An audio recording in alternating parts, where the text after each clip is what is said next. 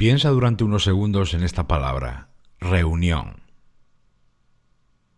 Es fácil que a la cabeza se te hayan venido cosas como una sala, un grupo de gente que habla mucho, pero luego que acuerda poco, y sobre todo mucho tiempo. Hoy en día la mayoría de las reuniones son un sinónimo de mil cosas menos de productividad. Pero no todas las reuniones son iguales. En concreto hay un tipo de reunión que, bien hecha, son increíbles para el trabajo en equipo. Gracias por estar ahí. Soy Berto Pena y este es el podcast de Think Wasabi, donde aprendemos a ser más eficaces y a tomar el control de nuestra vida.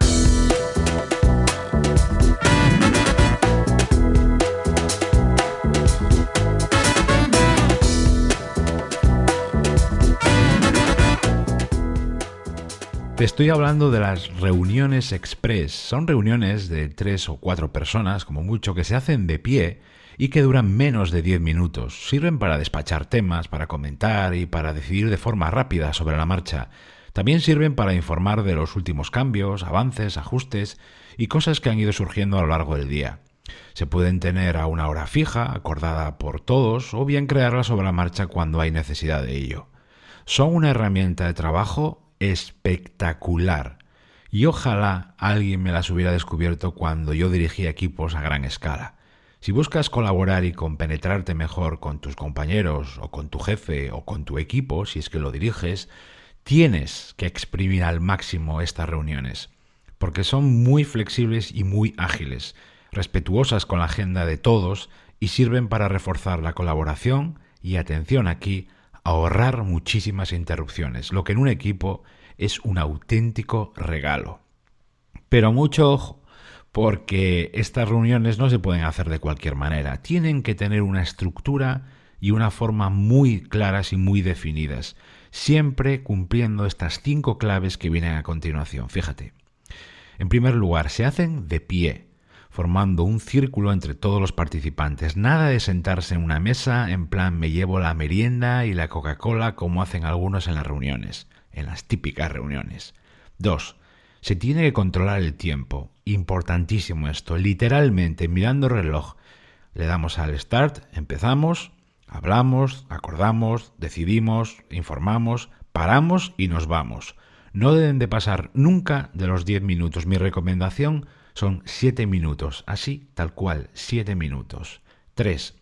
No se deben abordar temas complejos, pues requieren muchas explicaciones, un análisis profundo, son solo para comentar y decidir rapidísimamente.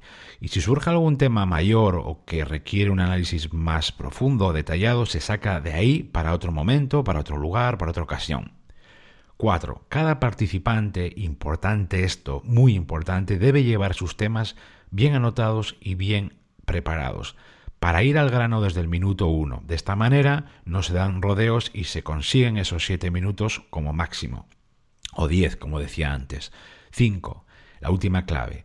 Hay que tener claro, cada participante evidentemente, pero también lo podemos acordar entre nosotros, hay que tener claro lo que no hay que hablar, comentar o tratar en esas reuniones. ¿eh? Debéis de acordarlo, debéis hablarlo antes para así evitar que se alarguen y que pierdan la flexibilidad y por tanto su utilidad.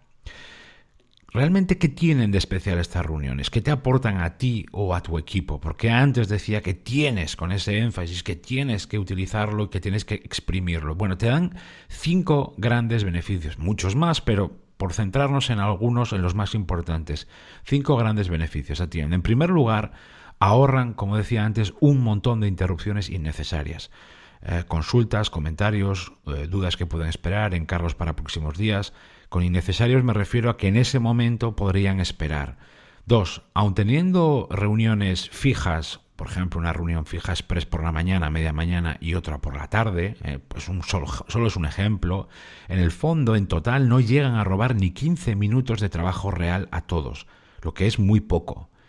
En tercer lugar, su formato ágil eh, no deja otra opción. Eh, todo el mundo es muy directo, va al grano, no se dan rodeos y eso además eh, os contagia a todos de algo esencial en el trabajo y en un equipo, capacidad de síntesis, de ir al grano. en cuarto lugar, aumenta el conocimiento y la coordinación con los demás. Yo sé lo que están haciendo el de al lado, porque me informa, porque me comenta y lo mismo hago yo con él o con ella. Cada persona así es más eficaz y se compenetra mejor con los demás. Hay más contacto y, mejor compenetración entre todos. Eh, y por último, también sé lo que está pasando con otros, cosas de mis clientes de fuera, proyectos, eso va a reducir muchísimo las descoordinaciones, futuras urgencias, el yo creí que ibas a hacer esto, el yo te dije esto otro. Es decir, ahorra muchas urgencias, descoordinaciones, imprevistos. Yo trabajo con muchas empresas en las que hemos implantado este tipo de reuniones y el resultado es espectacular. Y normalmente lo hacemos de dos formas, atiende. Las reuniones express que se hacen entre miembros de un mismo equipo.